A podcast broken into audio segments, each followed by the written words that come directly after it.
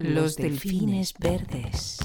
El arte. Arte. Una herramienta de transformación masiva. San Martín de Castañeda, espejo de soledad. Hola, gracias por volver a compartir con nosotros este rato y suscribiros a nuestro podcast del proyecto de arte comunitario Los Delfines Verdes. Calma del cielo de las alturas. Hoy tenemos con nosotros a Alberto Molina, él es filósofo, investigador del IESA CSIC en Córdoba y colaborador de la Universidad de Granada. Y también a Cristina Arroyo de Castro, promotora del proyecto Delfines Verdes. Hola a los dos. Hola, buenos días. Hola. Vamos a ver, hemos dejado nuestra ficción eh, sonora en un punto muy, muy, muy interesante. Tenemos a nuestros protagonistas en un laboratorio artístico hablando de eso, de conocimiento científico aplicado al arte. Ejem, ejem. Su método es el siguiente. Estudian durante años una materia para, tiempo más tarde, formular una hipótesis que es posteriormente cuestionada por el resto. De esta manera, se detectan los aspectos que no se tuvieron en cuenta e incluso los errores por pequeños que sean. Nada se deja al azar. Todo se cuestiona. Hipótesis, crítica y no dejar nada al azar, todo se cuestiona. Alberto, vamos a ver, vamos a, vamos a recapitular. Eh, conocimiento científico, ciencia, exactamente qué tenemos que entender del método científico. Cuéntanos. A ver, el método científico es una forma de tratar de conocer. Algunos dicen o piensan que, que su objetivo es la verdad, pero quizá no sea tanto la verdad como simplemente la, comprensión, la explicación del mundo que nos rodea. Y, la diferencia entre, entre ambos es que la verdad es lo que es y no hay variaciones, es, ah, no, no- cambia y, es absoluta, mientras que el conocimiento siempre se puede mejorar. Entonces, el método científico es una forma de hacer las cosas que intenta mejorarse constantemente. ah, parte de la observación del mundo que nos rodea, de la formulación de hipótesis, y a partir de ahí se pone a, a prueba esas hipótesis a través de la comunidad científica. Es decir, que alguien propone una hipótesis y la, la somete al juicio de los demás que le pueden criticar, le pueden ah, mostrar dónde se ha equivocado o qué cosas son interesantes y a partir de ahí se va desarrollando para poco a poco pues aproximarse cada vez más a una comprensión mm, mejor y mejor ah, de, de esta realidad. Y es un, realmente la ciencia, más que un conjunto de conocimientos, es un proceso. Se debería pensar la ciencia no como un sustantivo, sino como un verbo. Es hacer ciencia.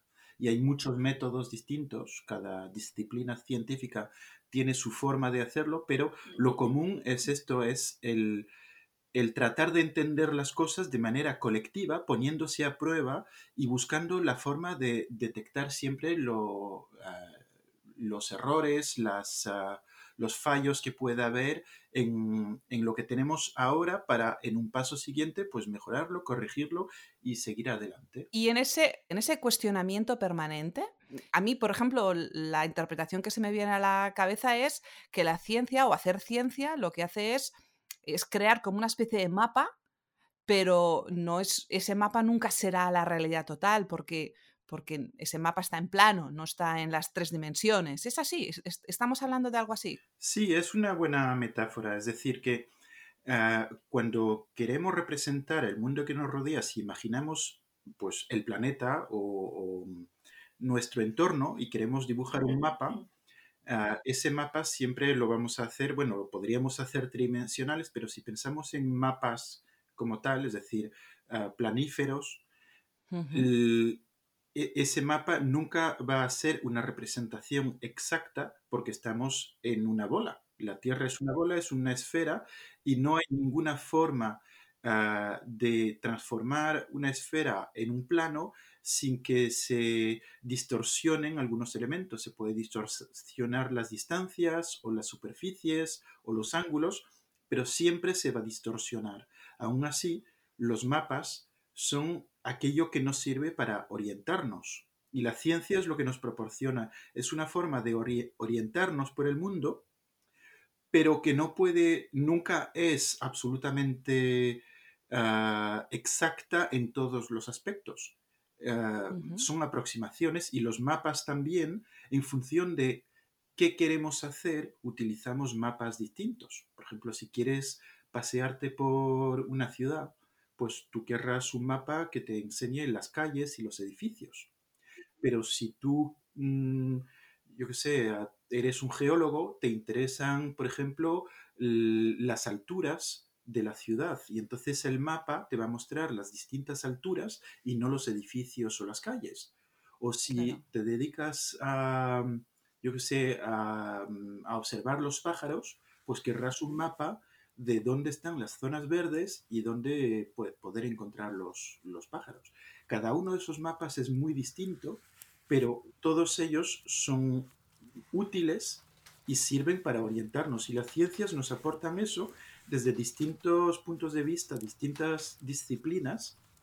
Son aproximaciones a la realidad uh, que nos son útiles para orientarnos intentan superarse en la búsqueda de otras maneras de representar lo que ven, mientras se cuestionan en sus propios prejuicios o en las ideas convencionales de cómo debe ser un árbol, unas nubes o un río. Y cuando lo hacen, deben investigar. Sin investigación no hay arte. Vamos a ver, arte. En el, en, el eh, bueno, más que en el arte, evidentemente todos tenemos nuestro, nuestro mapa mental, nuestro prejuicio, nuestra idea preconcebida.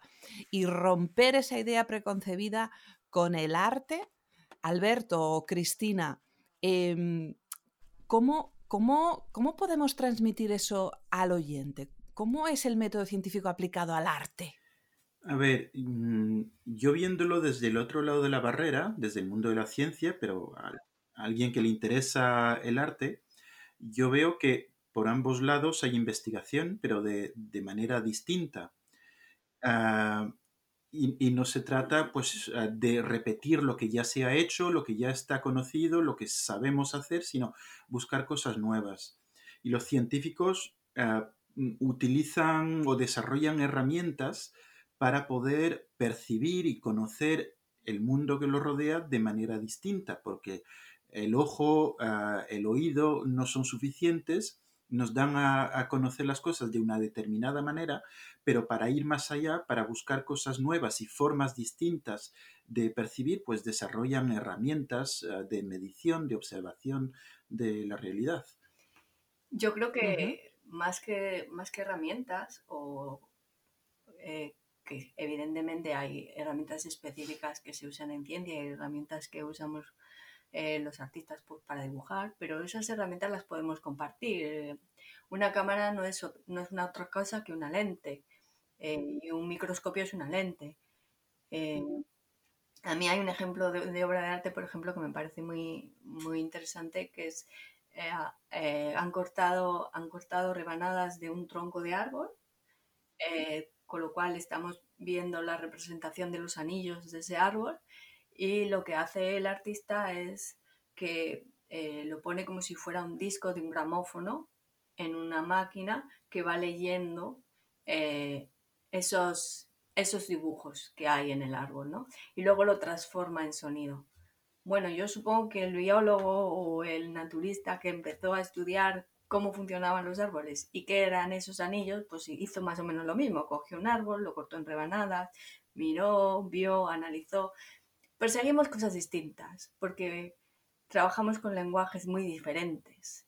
Eh, los artistas trabajamos con, lo simbólico y lo emocional, eh, pero las herramientas y las capacidades humanas que se ponen en juego, como la observación, la memoria, eh, relacionar unos elementos con otros, al final el proceso creativo en general es exactamente el mismo. No sé lo que opinas tú, Alberto. Sí, y, luego hay formas de diálogo posible entre ambos mundos y creo que, son, que es necesario ese diálogo y que puede beneficiar tanto al mundo del arte como al mundo de la ciencia. Y es que los científicos trabajan de una determinada manera ah, pero el, mundo del arte, de la representación ah, visual o auditiva o lo que sea, las formas de representación son fundamentales. Y hay un, ejemplo ah, en matemáticas, hay unas ecuaciones que algunas de ellas son muy sencillas, aparentemente, pero cuando se representan visualmente ah, con un ordenador, se, dibujan esas ecuaciones, los resultados de esas ecuaciones, ah, como puntos de color en la pantalla, empiezan a aparecer dibujos de una complejidad no solo asombrosa, sino una complejidad realmente infinita. Y eso no se puede ver a simple vista en la ecuación la, representación gráfica aquí aporta algo ah, al matemático que no, puede, no podría tener si no tuviese esa forma de representar lo mismo, es decir, la ecuación con unos símbolos escritos en un papel y, la, imagen gráfica del fractal son lo mismo, pero de manera distinta y son complementarios. Y ah, esto de los fractales es algo que realmente ah, está en toda la naturaleza. Los árboles, las montañas, ah, vegetales, tienen formas fractales y esto se encuentra en el mundo del arte. Los artistas lo han utilizado mucho y un ejemplo muy famoso es el de la ola de Okusai. Que además aparece en nuestra ficción. Esa curva amenazadora sobre el mar me recuerda mucho justo a lo que estás hablando, ¿no? A las ecuaciones fractales. Sí, sí, sí, claro. Es que lo, que caracteriza un fractal, una de las características es la invariancia de escala. Es decir, que la misma forma aparece en todas las escalas, de modo que observando la forma, tú no sabes si estás observando el objeto en su conjunto o un, o un trozo muy pequeño. Y esto ocurre con la ola de Okusai. La ola tiene una forma global, pero cuando te acercas ves que los detalles de las pequeñas olas que conforman esa ola grande tienen la misma forma. Y, en el fondo se ve el monte Fuji que casi también tiene la misma forma. mira, ahora es, escuchándote me, viene mucho a la, cabeza, o me viene un poco a la, cabeza eh, em, esa especie de razonamiento de la parte por el todo, ¿no? Esa visión micro de algo que luego desde la perspectiva es diferente. Eh, en cierto modo era el germe el de, otros, de otras corrientes artísticas. El impresionismo, por ejemplo, bebió de, ese, razonamiento.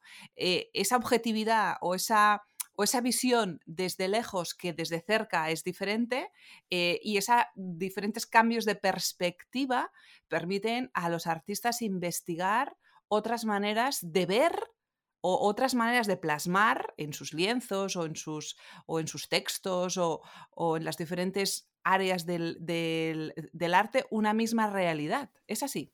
Eh, pues fíjate, Cris, yo según hablaba Alberto me acordaba de, un ejemplo que además me lo ha enseñado él, es el, libro de la serpiente cósmica. Eh, él me explicó, bueno, seguramente lo, explicará mucho mejor que yo, pero yo me quedé con la idea de que en las representaciones mesopotámicas o las representaciones de, la América prehistórica, eh, hay dos serpientes que se enlazan unas con otras, eh, que es muy parecida a nivel estructural eh, al ADN. Y en el libro este de la serpiente cósmica había como un análisis de ese paralelismo entre, entre lo científico y, lo cultural y en cómo los procesos de conocimiento han llegado a ese mismo tipo de estructura. Eh, yo creo que hay una cosa que fundamentalmente que, nos separa y es que en, la, en, la, ciencia la lógica y, la razón se impone por encima de todo. En el arte no, en el arte no tenemos esa, tenemos esa ventaja, ¿no? Que, nos lo podemos saltar, nos podemos saltar e, esa restricción que te impone la lógica y la razón y la realidad que te, que te, que te, en la que estás inserto, sino que tenemos esa capacidad de inventar, pero con toda la libertad que no tiene un científico, que el científico si se pone a inventar con demasiada libertad, eh, ya deja de hacer ciencia, ¿no? Eh, eh, yo creo que esa es una gran diferencia fundamental, pero que además es una ventaja, porque ahí podemos construir imaginarios colectivos que nos ayuden a, actuar en la vida real, que nos ayuden a, saber en qué mundo queremos vivir, en cómo queremos ser como personas.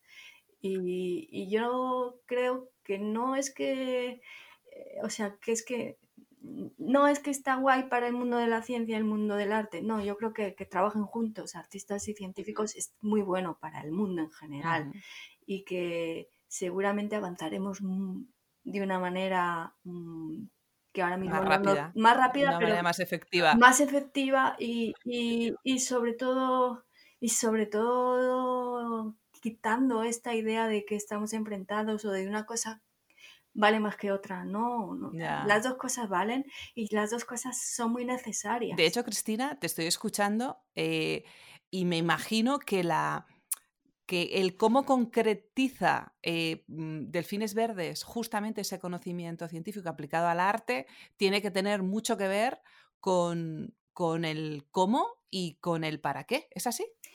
Claro, fíjate que el objetivo así que, a lo lejos tenemos en el, corazón los delfines verdes es vivir en un mundo en armonía, ¿no? En un mundo equilibrado, en ese mundo que, esté de acuerdo con nuestros valores y, nuestros principios.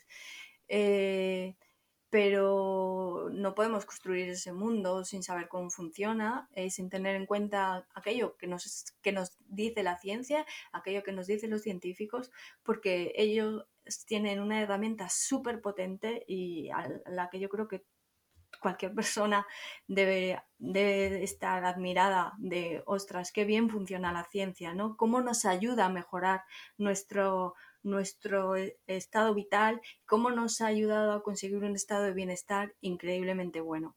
Entonces, eh, los artistas, claro que podemos utilizar y debemos utilizar ese conocimiento que han generado los científicos y que generan a diario. Eh, precisamente para, para, darle ese poder simbólico que entre y que, y que, haga que la gente lo entienda y lo integre en sus vidas para poder actuar como consideremos que queramos actuar, porque desde los delfines verdes siempre planteamos que nosotros damos, eh, damos eh, los conocimientos, planteamos los problemas, pero que luego la gente puede, puede decidir cómo quiere actuar. ¿no? Y ese, ese momento de transferencia de transferencia que pasa por el cuerpo, que pasa por lo simbólico, que pasa por lo experiencial y que se sale del lenguaje científico, eh, porque no es accesible a todo el mundo, porque es bastante aburrido para aquellos que no nos gusta la ciencia y porque nos echa para atrás y porque para eh, no, no, no queremos eso, no, no conectamos con eso, ¿no? Igual que supongo que habrá gente que le cueste más conectar con la danza o conectar con el, el teatro pero, pero yo creo que es bastante más sencillo y bastante más fácil porque juegas, juegas, es divertido y te conecta con lo infantil, con, con el niño que llevamos todos dentro. Y si somos capaces de disfrutar de la vida, somos capaces de conectar con el arte. Eh, y desde ahí creo que podemos hacer un tándem maravilloso y desde ahí es la propuesta de los delfines verdes y de trabajar en torno a diferentes ODS como el, que tenemos ahora, que es sobre, sobre el agua, con el proyecto de burbujas de hidrógeno, donde hay científicos, como ya hemos explicado en alguna otra ocasión. Muy bien.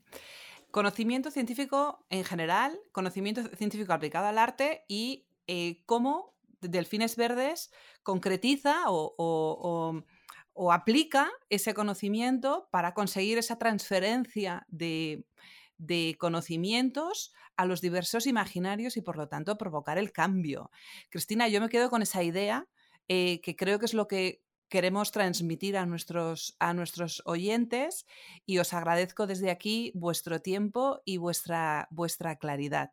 Antes de irnos, si os parece, vamos a recordar a nuestros oyentes que el proyecto eh, se puede consultar y de hecho se puede colaborar y participar con, con vosotros en la web de losdelfinesverdes.com También tenéis y tenemos, de hecho, unas redes en Facebook y en Instagram eh, eh, activas y absolutamente operativas donde os pueden localizar. También tenéis eh, el canal de YouTube, Los Delfines Verdes, y luego estos podcasts. El contenido de todos ellos se pueden obtener en las plataformas habituales de, de podcast, como son Spotify, Google Podcast, Apple Podcast, Evox, Amazon Music. Y desde aquí es eh, pedir a los oyentes que se suscriban y sobre todo los compartan y así de esa manera poder extender cada vez más todos los objetivos y ya, y ya no los objetivos, sino incluso las realidades de los proyectos de los delfines verdes. Cristina, Alberto, muchísimas gracias por este ratito con vosotros. Gracias a ti, Cristina. Pues muchas gracias. Y recuerden, oyentes, que eh, el siguiente podcast es nuestra ficción número 6. Ya tenemos las tres piezas. Vamos a ver qué es lo que va a ocurrir y les emplazamos a nuestra ficción. Ya saben, nuestro siguiente podcast, Los Delfines Verdes, y muchísimas gracias por compartir arte con nosotros. Adiós.